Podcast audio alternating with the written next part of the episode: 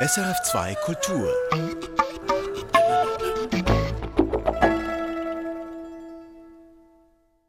Das ist der Kulturtalk. Mein Name ist Michael Luisier und ich unterhalte mich heute mit dem Schriftsteller Hans-Jörg Schneider. Hans-Jörg Schneider ist 85 Jahre alt. Er hat soeben ein neues Buch geschrieben. Spatzen am Brunnen heißt das Buch. Es ist ein Tagebuch und ich unterhalte mich mit ihm hier in Basel im St. Johanns Quartier in seiner Küche. Hans-Jörg Schneider, wir haben das letzte Mal über Bücher gesprochen vor einiger Zeit am Telefon. Da hat gerade Corona angefangen. Sie haben gerade Ihren letzten Hunkeler gebracht, bisher letzten Hunkeler, Hunkeler und die Wildnis. Und Sie haben mir bei der Gelegenheit erzählt, dass Sie schon wieder sechs neue Seiten geschrieben haben im neuen Hunkeler. Und das ist auch Thema in diesem neuen Buch. Was ist aus diesem Hunkeler geworden? Ja, nichts. Ich hatte einfach plötzlich keine Lust mehr eigentlich auf dieses ganze Personal vom Kriminalkommissariat. Und dann dieser Anfang, ja, da liegt also eine tote Frau im Weiher des Botanischen Gartens. Und aus ihrem Mund kriecht ein Bergmolch. Und der hat einen schwarzen Rücken, einen knallorangen Bauch, das ist so und dann ist mir das einfach zu blöde gewesen, weil die Hunkler-Romane sind ja eigentlich in der Regel, ja, eigentlich alle, nicht angewiesen auf eine extrem scheußliche Leichenbeschreibung.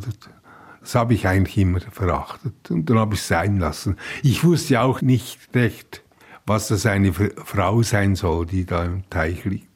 Ich wusste auch nicht, wie, wie man in diesem knietiefen Teich ertrinken kann.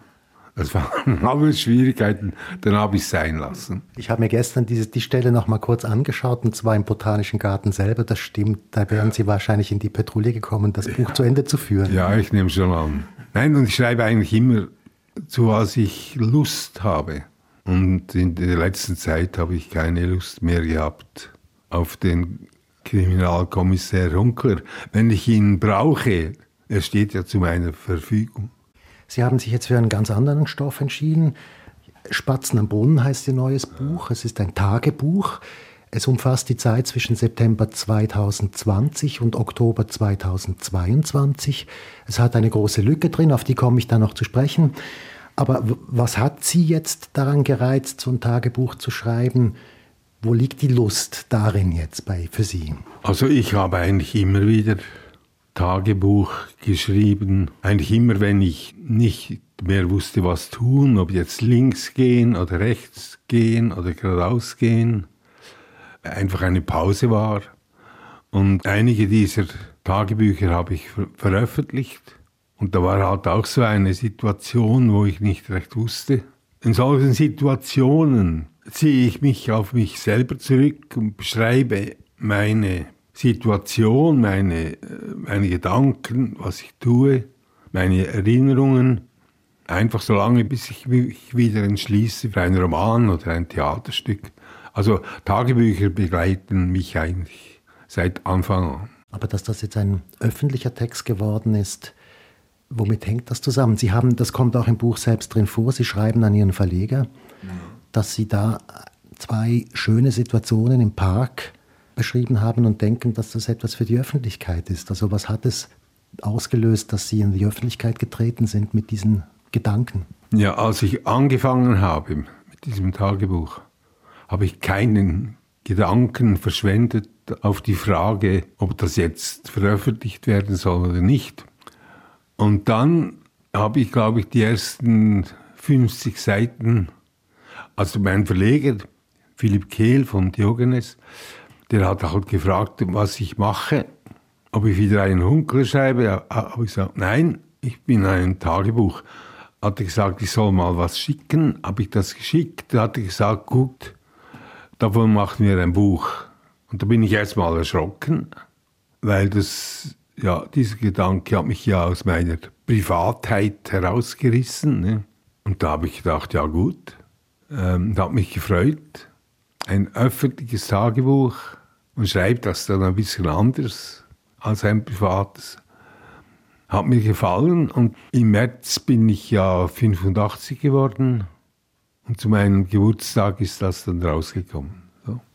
Es gibt ja noch eine Idee, die darüber hinausgeht, nämlich dass dieses Tagebuch an Orte gebunden ist. Also Sie sind so eine Art Flaneur, Spaziergänger. Sie gehen durch diese Stadt und Sie lassen sich von bestimmten Punkten in dieser Stadt inspirieren zu Geschichten, die Sie erlebt haben und schreiben Ihr Tagebuch im Prinzip so dann in die Vergangenheit hinein. Also die große Erinnerung an, an viele Epochen in Ihrem Leben. Warum denn diese Erzählform? Ja, also ich bin nicht mehr so gut zu Fuß. Ich gehe an zwei Wanderstöcken. Ich reise nicht mehr gern, eigentlich gar nicht mehr. Und das fand ich reizvoll, oder? Ein Tagebuch vom Petersplatz bis zum Kannenfeldpark und mittendrin der Brunnen, der schöne, daneben meine Wohnung. Das hat mich gereizt, so als, als Thema, als Szenerie ich gehe nie weiter, oder? Ich gehe nie, nie aus dieser Szenerie raus. Und eben dann das mit den Spatzen am Brunnen. Da gibt es eine Kolonie von Spatzen und die kennen mich. Die setzen mich mir auf das Knie. Die warten am Morgen, bis ich komme mit dem Rest eines Croissants. So. Und das fand ich alles so schön. Und äh, ich bin 85, oder? Alter Mann, sehr alter Mann. Und das hat mir einfach gefallen, so als literarisches Sujet, ja. Also, dass die kleine Welt hier, diese, diese eine Straße mit diesen beiden markanten Enden, ja, ja. zur ganzen Welt werden kann. Es ist jedenfalls eine Welt, oder ist klar, ja. Und äh, ich denke, die Leute haben langsam auch genug von dieser Reiserei irgendwie nach Indien oder nach äh, Feuerland, so zwei, drei Wochen sich einpacken lassen in eine so fliegende Kiste und in ein Hotel, die alle gleich aussehen. Und äh, ich glaube, davon haben die, die Leute genug und deshalb lesen sie jetzt mein Tagebuch so gern. Das ist ein Erfolg. Ja, schon, ja. Eigentlich ganz erstaunlich. Ich habe mir keine großen Gedanken gemacht, aber äh, ja dass jetzt die zweite Auflage da ist, das ist natürlich sehr schön. Es ist, es ist auch äh, etwas verrückt. Ich habe noch nie so viel Fanpost bekommen. Und es gibt viele ältere Ladies, die mir schreiben und die mich einladen wollen zum Kaffee, oder? Also da habe ich gedacht, wenn es mir mal ganz schlecht geht, ist eigentlich für mein Fortkommen gesorgt. Dann gehe ich zu den Ladies Kaffee trinken und bestimmt gibt es dann auch noch etwas zum Knappern. Ja. Dann würde ich sagen, es ist Zeit für einen ersten Ausschnitt. Hören wir doch mal in das Buch hinein. Da ich Schriftsteller bin, bedenke ich unentwegt mein Leben. Das heißt, ich benutze meine Erinnerungen, um daraus Geschichten zu machen und aufzuschreiben. So versuche ich, mir mein Leben, das mir ein Rätsel ist und bleibt, zu erklären. Anders gesagt, da mir mein Leben ein Rätsel ist, das ich nicht lösen kann, versuche ich es wenigstens mit Geschichten. Eine Geschichte kann im Grunde nichts erklären, aber sie vermag immerhin ein bisschen Licht ins rätselhaft Dunkle zu bringen, indem sie für einen kurzen Moment eine der dunklen Ecken ausleuchtet und ins wunderbare Licht der Sprache bannt. Bannen. Welch uraltes, mächtiges, tröstendes Wort für die Kraft der Wörter, mit denen das Hereinbrechen der Ränder aufgehalten wird und das Gebannte eine vom Menschen vorgestellte Ordnung erhält. Das also ein erster Ausschnitt aus Spatzen am Brunnen von Hans-Jörg Schneider. Hans-Jörg Schneider, dieser Gedanke, dass Sie Schreiben als Bannen bezeichnen, was heißt das genau? Ich bin ja ein, ein großer Friedrich Glauser-Fan. Und der hat ja den Satz geschrieben, manchmal ist das Schreiben oder die Literatur fast eine Form von Bannen, also Bannen, etwas Bannen, was gefährlich ist, und mit der Sprache ungefährlich machen, entschärfen, oder? Und das ist bei mir sicher so. Also ich kann es so sagen, ich habe Zeiten gehabt, da habe ich richtig Angstträume gehabt, die mich in panischer Angst aufschrecken ließen. Und dann meint man ja im ersten Augenblick, dass was man geträumt hat, sei Wirklichkeit, bis man merkt, dass es ja nur ein Traum ist. Ich habe mal eine Traumanalyse gemacht Da habe ich das gelernt. Wenn ich mich dann zusammenreiße und nicht gleich wieder einschlafe, was man ja will, wenn man aus dem Schlaf gerissen wird, sondern wenn ich dann in die Küche gehe und den Traum kurz notiere, aufschreibe, Ding festmache, kann ich beruhigt wieder einschlafen, der kommt nie mehr. Das ist meine Erfahrung. Und das ist Bannen. Das ist eine magische Handlung. Ja. Ein großes Thema ist auch der Tod. Schon in diesem ersten Tagebucheintrag kommen Sie auf das Thema der Ewigkeit und davon auch dann auf das Thema der Endlichkeit. Der Tod und auch die Begegnung damit, das ist ein ständiges Thema in diesem Buch und vermutlich auch in Ihrem Leben. Ja, je älter man wird, umso mehr wird halt der Tod ein Thema. Aber äh, der Tod war eigentlich seit dem Tod meiner Mutter immer ein Thema. Ich war eigentlich von Anfang an vom Tode gezeichnet. Ein Kollege, der Hermann Burger, der ist ja schon lang tot. Der hat gesagt, wir sind des Todes. Hat er mit größtem Genuss gesagt, weiß ich noch. Und der hat sich ja dann auch umgebracht. Ja. Das würde ich nie machen. Aber ähm, der Tod sitzt mir halt irgendwie im Nacken. Also ich meine jetzt nicht zeitlich. Ich kann so sagen, der Tod ist die Regel. Und das Leben ist die unerhörte Ausnahme. So ist es. Und natürlich hat das Leben ein Ende, weil es ja lebt. Alles, was, was lebt, muss sterben. Umso schöner ist das Leben.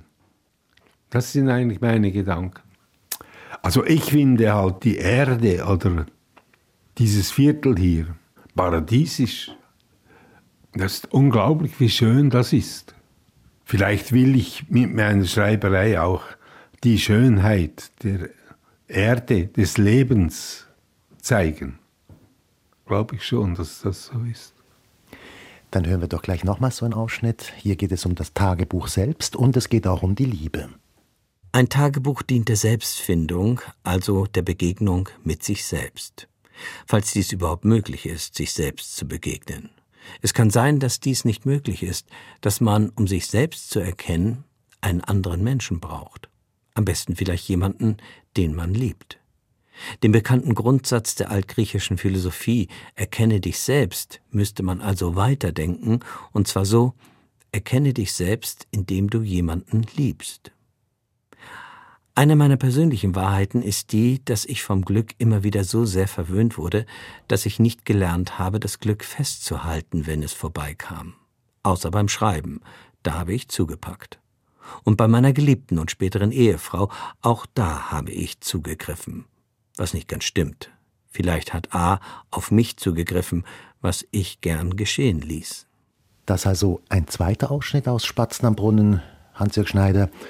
Nehmen wir diesen Ausschnitt doch und gehen wir in die frühen Jahre, als Sie Ihre Frau kennenlernten, als Sie zu schreiben beginnen, als die Kinder zur Welt kamen. Und da ist ein Ort sehr wichtig, an dem Sie auf Ihren Spaziergängen heute noch immer wieder vorbeikommen, und zwar die Benulli-Straße 18 mit dieser Mansarde oben. Ein wirklich sehr wichtiger Ort in Ihrem Leben. Ja, da war ich 30, als ich dort eine schöne Mansarde mit abgeschrägten Dachfenster, das man auf stellen konnte, mit ein bisschen Luft reinkam, hatte ich gemietet und wir hatten ja Zwillinge und wohnten in einer kleinen Wohnung von 65 Quadratmetern zu viert, oder? Und da habe ich halt diese Mansarde, die war ganz billig, habe ich behalten, einfach als Schreibstube.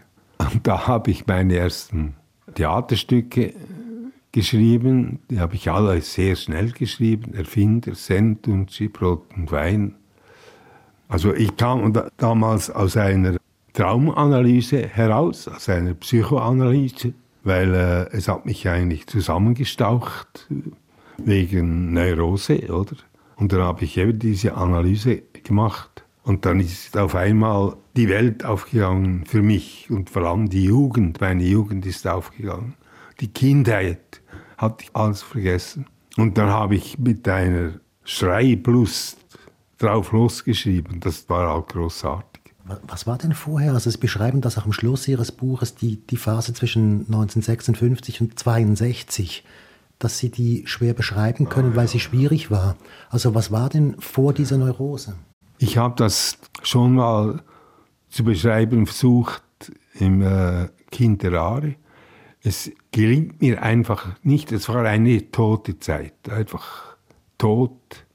Also bleierne Zeit ist so ein Schlagwort. Erstens ist meine Mutter gestorben, die mir immer geholfen hat. Zweitens war damals immer noch der Zweite Weltkrieg in den Köpfen, vor allem der Männer. Da gab es sehr viele Militärköpfe, die nicht gemerkt haben, dass sich die Welt inzwischen verändert hatte. Oder? Und wir Jungen haben das gemerkt. Da gab es halt Ohrfeigen, Schläge und da wurde man eigentlich dressiert. Also ich wurde dressiert, ja. Mein Vater hat den Versuch gestartet, mich zu dressieren, ist ihm nicht gelungen. Ich habe dann einfach äh, einen Zusammenbruch gehabt. Und eben diese bleierne Zeit zu beschreiben, habe ich nie geschafft. Ich kann nur sagen, 68 war ich Berichterstatter von, von der Basler Nationalzeitung. Und da haben sie mir ein Fixum gegeben von 600 Franken und haben mich angestellt für studentische Belange, hieß das. Und da war ich bei all diesen Sit-ins und so, habe ich alle Interviews gemacht und bin dann auch nach Paris gefahren. Das war wirklich der Aufstand der Jugend. Also neue Musik, neue, alles, neu. Aber es gibt ja die Diskussion, ob die 68er etwas erreicht haben oder nicht. Die haben natürlich sehr viel verändert. Sie haben die Welt verändert. Die haben sehr viel erreicht. Auch wenn sie, auch hier in Basel, da gab es wirklich Junge von 20 Jahren aus den besten Basler, reichsten Baselkreisen. Die hatten das Vietcong-Zeichen im Revers und haben behauptet, man müsse zur Waffe greifen, um Revolution zu machen oder so. Das war nicht ernst zu nehmen, aber die haben doch sehr viel erreicht. Ja. Sie erleben dann im, im Nachhinein so nach 68 dann zehn tolle Jahre hier am Theater, wo Sie dann auch selber schreiben und in Zürich uraufführen ja, können. Ja.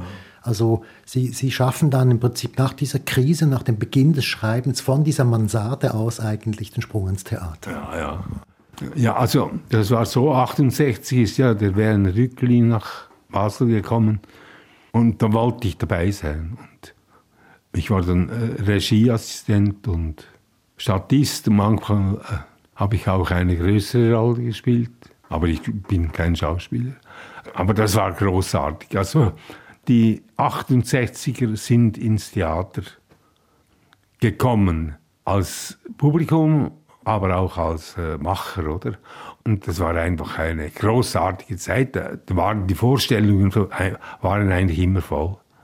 Und die Premierenfeiern in der Kunsthalle, da sind auch Leute gekommen, die gar nicht in der Premiere waren.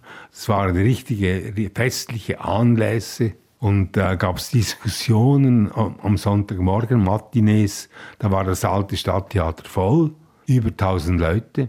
Da war das Theater wirklich zentral in der Stadt, was es eigentlich sein sollte, oder?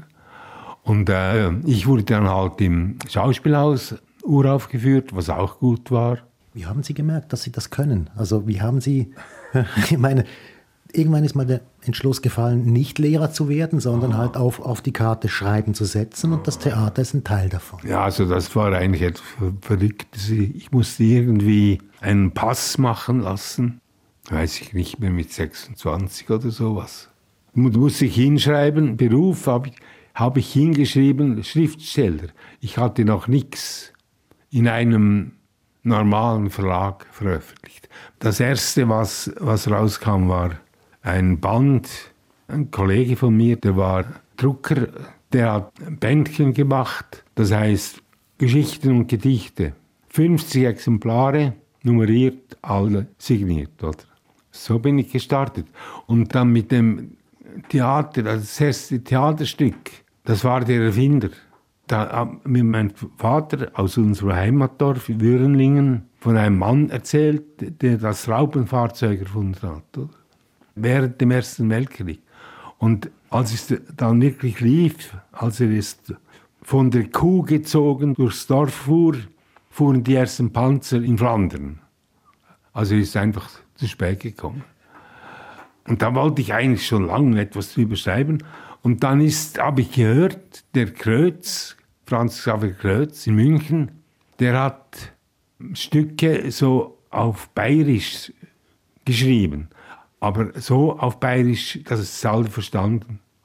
Und da war der Horst Siede war da im Theater. Den habe ich ausgefragt, weil der hatte Kreuz inszeniert in München. Da habe ich gesagt, gut, was die können, kann ich auch. Da habe ich Schweizerdeutsch über diesen Erfinder ein Stück geschrieben. Und da mir mein damaliger Verleger, der Herr Keckheis vom Benziger Verlag, hat mir die Sage vom Sennentunci erzählt. Da wusste ich sofort, darüber schreibe ich ein Stück, Schweizerdeutsch.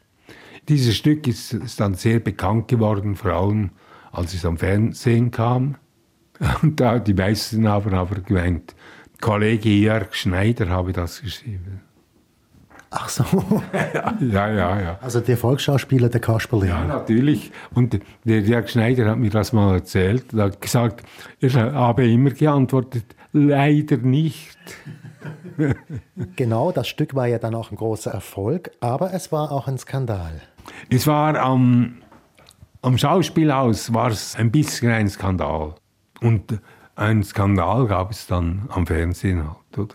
Das ist eigentlich logisch, weil die die Leute haben dann ihre gute Stube verteidigt und da wurde halt von wurde schweizerdeutsche Umgangssprache erotischer Art gesprochen und das ließen sich viele nicht gefallen. Ja, und es geht immerhin um Szenen, die sich eine Sexpuppe bauen. Ja, ja, ja, die haben sich eine Sexpuppe gemacht und die fängt dann an zu leben und zu sprechen und dann am Schluss, wo sie abhauen wollen ins Tal, zieht sie einem die Haut über die Ohren. So, das ist die Sage, kurz gesagt.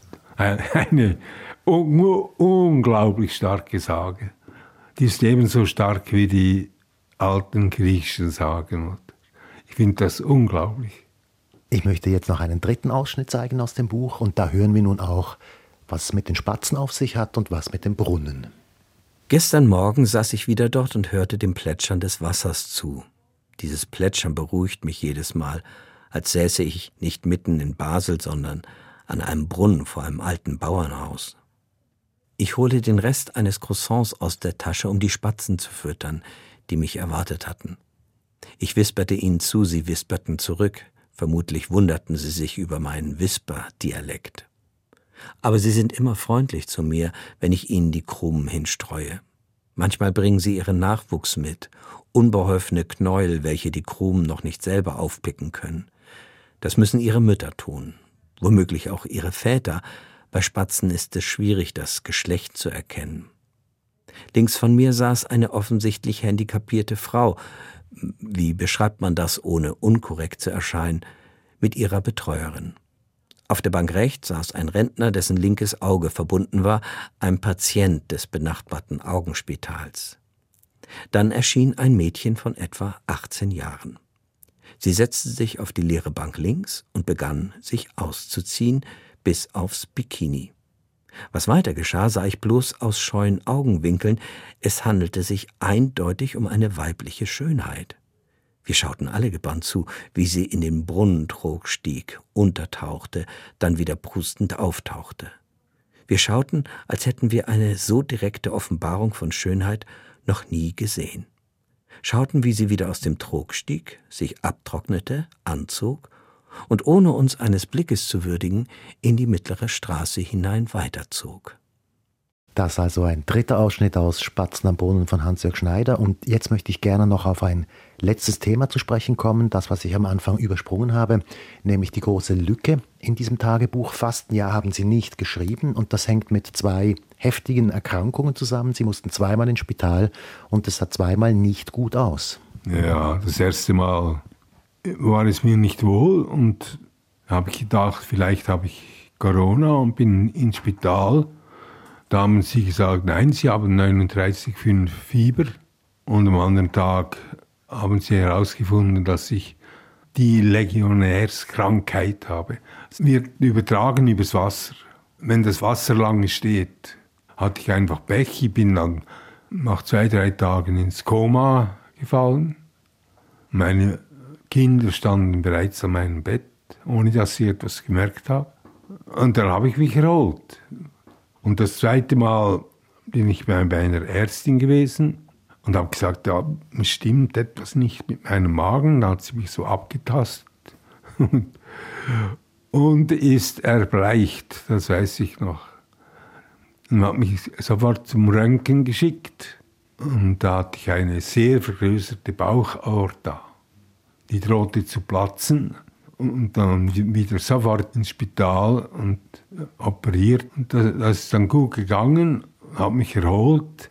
Allerdings, ich hatte lange, bis ich mich äh, echt wieder erholt hatte, konnte ich lange, lange nicht schreiben, weil ich hatte meine Hand nicht in meiner Gewalt, oder? Also ich wollte schreiben und konnte aber nicht lesen, was ich da schreiben wollte. Da habe ich einfach gewartet und habe angefangen eben mit meinen beiden Stöcken, Petersplatz, Kannenfellpark jeden Tag und habe gesteigert, habe da einen privaten Vita-Parcours habe ich mir ausgedacht im Kannenfellpark mit Liegestützen an Bänken und da habe ich mich halt langsam wieder erholt und konnte wieder weiterschreiben. Ja. Sie machen sich im Buch dann auch Gedanken über die Operation und, und die Frage, ob der Körper nicht, der ja weg ist, der in einer Narkose ist, dass der nicht doch irgendetwas mitbekommt vom Ganzen oder sich merkt. Ja, da bin ich eigentlich überzeugt.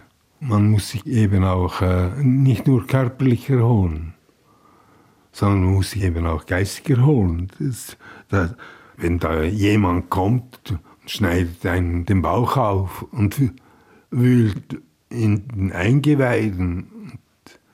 Das ist doch, das ist doch nicht normal, oder? Und da, da soll mir doch niemand sagen, dass der Körper, der Körper hat ja auch ein Gedächtnis, nicht nur das Bewusstsein, oder? Der vergisst das nicht so schnell, bin ich sicher. Ja, jetzt ist es gut gegangen, Glück gehabt, lebe sehr gern, immer noch, finde das Leben immer noch sehr schön, schreibe auch weiter. Mal sehen, was daraus wird. Ja. Woran sind Sie denn? Ja, ich mache einfach weiter mit dem Tagebuch. Vorerst. Es ist einfach, äh, wenn ich nichts schreibe, langweile ich mich wirklich zu Tode. Also das, das ertrage ich nicht. Einfach täglich einmal sich konzentrieren und einen Kugelschreiber in die Hand nehmen und drei Sätze aufschreiben. Das braucht's. Hm? Das sagt Hans-Jörg Schneider zum Schluss des Kulturtalks. Sein Buch Spatzen am Brunnen ist Ende März bei Diogenes erschienen. Die Ausschnitte daraus hat Vincent Leitersdorf gelesen. Mein Name ist Michael Lysier. Erfahren Sie mehr über unsere Sendungen auf unserer Homepage srf.ch-kultur.